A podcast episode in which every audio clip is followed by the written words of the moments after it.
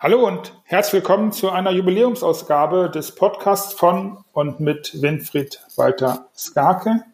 Es geht um Wesenskernstrategien, um einen Wesenskernstratege und wir haben uns entschlossen, keine große Lufte, äh, Lufte, das war ein Versprecher, bunte Luftballons, da habe ich Lufte draus gemacht, äh, und Luftschlangen und Konfetti und so. Wir machen lieber was über Personal Branding und andere Höllendinge und ähm, mir wurde immer gesagt, ich brauche unbedingt Personal Branding. Einer der Klassiker in jedem Buch zum Thema Marketing und Positionierung, besonders für Redner, Coaches, Berater und so weiter, ist, du musst Personal Branding machen. Branding hört sich schon ein bisschen gefährlich an. Lieber Hörer, schön, dass du da bist. Vielen Dank fürs Zuhören, fürs Einschalten. Lieber Winfried, schön, dass du wieder zum 25. Mal dich meinen Antworten, meinen Fragen stellst, durch Antworten. Was bedeutet eigentlich für dich Personal Branding? Ja, hallo lieber Markus. Ja, ich mag deine Fragen. Und ähm, ich hoffe, die Zuhörer mögen diese Fragen auch. Ähm, und ein kleines bisschen auch das, was ich dazu zu sagen habe. Ja, Personal Branding. Das gab es schon längst, bevor es den Begriff gab. Mhm. Mir fällt da einer ein, der heißt Roy Black.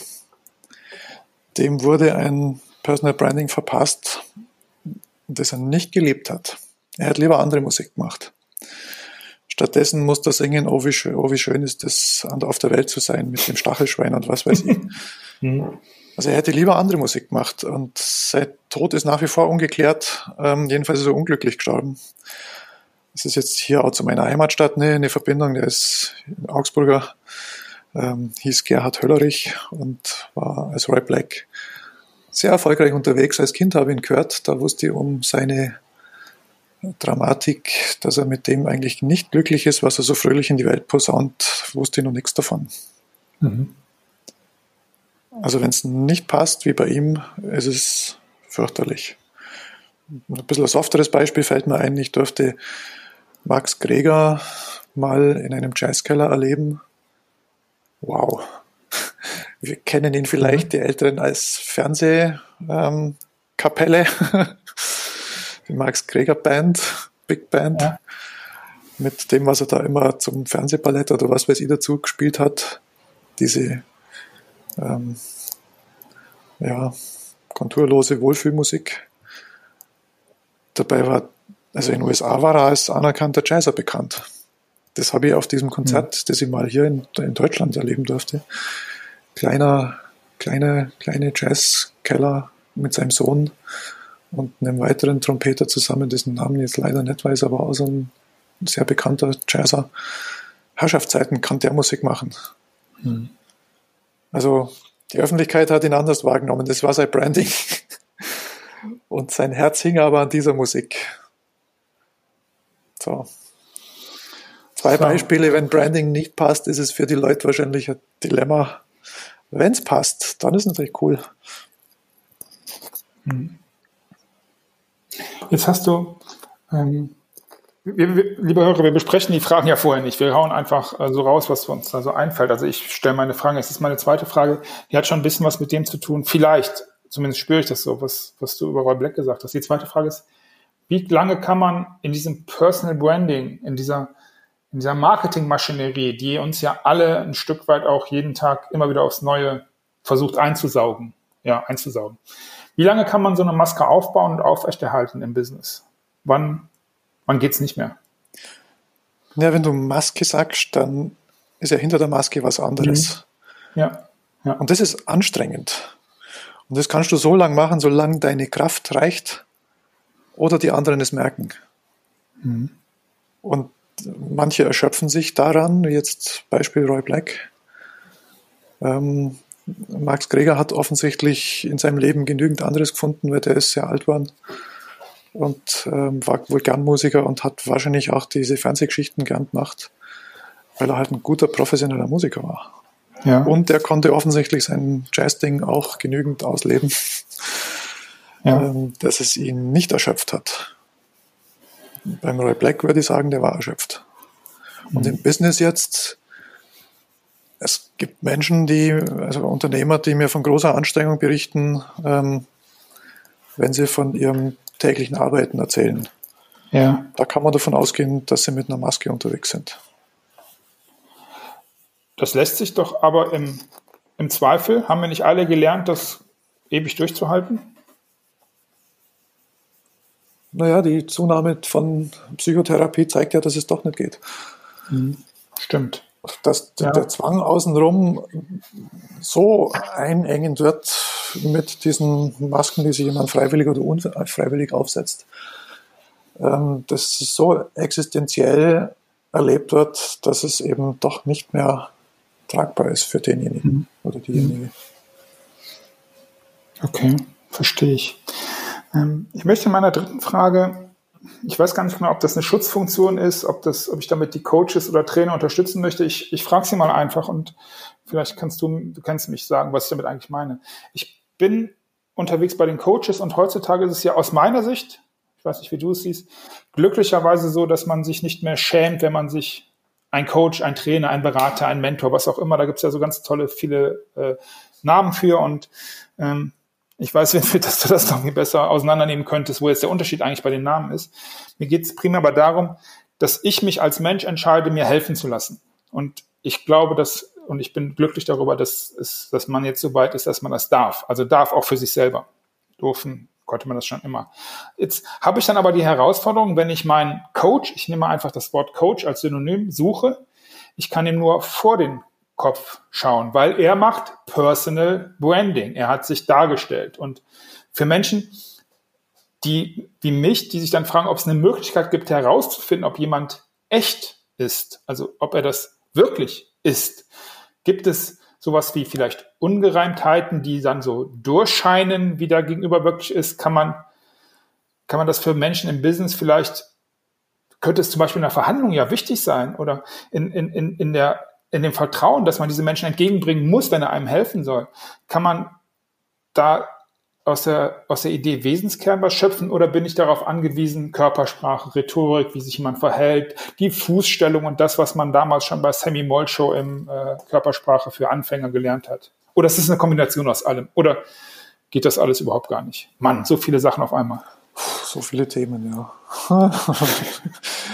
ja, Vielleicht sollten wir da mal die 26. Episode in die Richtung machen, dass wir eines der Themen rausgreifen, die da nochmal so rausstechen. So, ich nehme jetzt mal einfach eins davon.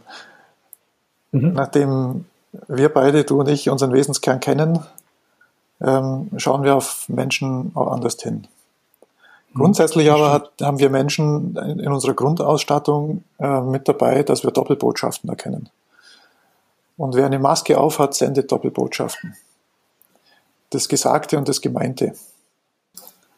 Ja. Das können wir unterscheiden, wenn wir wach und offen sind. Wer sein Wesenskern kennt, hat ein Werkzeug in der Hand, um das zu sein. Wer den nicht kennt, ähm, muss halt andere Kanäle der Wachheit und Offenheit haben. Ähm, was uns nämlich immer wieder Menschen auf den Leim gehen lässt, die Doppelbotschaften aussenden, ist, dass wir etwas sehen wollen. Und solange wir was sehen wollen, mhm. sammeln wir alle Indizien, die dahin führen und übersehen alles, was äh, dem widerspricht. Mhm. In, in, einer seriösen Wissenschaft nennt man das Falsifizieren. Ein Wissenschaftler muss eigentlich nach einer Theorie dran gehen, äh, die Entkräftungen zu suchen. Also was spricht gegen mhm. die Theorie? Wir Menschen haben aber leider auch diese Neigung, alles aufzusammeln, was dafür spricht und alles zu übersehen, was dagegen spricht. Ja. Ähm, wer sich also einen Coach sucht, das ist ja immer, wenn es so intim wird, unter Anführungszeichen, äh, wenn jemand einen Arzt sucht, dann ähm, ist auch nicht der erstbeste Arzt der beste für mich. Ich ähm, muss mich auf alle meine Antennen verlassen, um ja. zu entscheiden. Und jetzt bin ich wieder bei den Doppelbotschaften. Mhm. Ähm, wenn ich eine Doppelbotschaft wahrnehme, Finger weg. Hm. Aber das braucht Ehrlichkeit einem selbst gegenüber, weil vielleicht verspricht, jetzt gehe ich wieder zurück zu den Coaches, ein Coach gerade was, was ich mir so sehr wünsche und renne da hin und freue mich, dass der mir das gibt und hoffe, hm. dass der mir das gibt und am Ende gibt er mir es gar nicht. Ähm, wir hatten mal äh, Minoru Tominaga für unsere Kunden als Redner. Ähm, der predigt auf der Bühne ganz was anderes, wie er sich selber verhält, denn wir haben ihn ja beauftragt.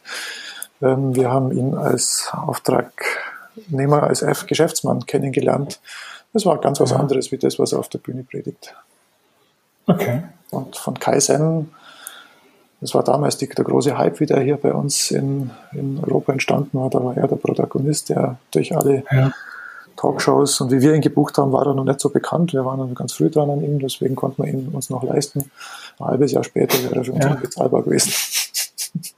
Ja.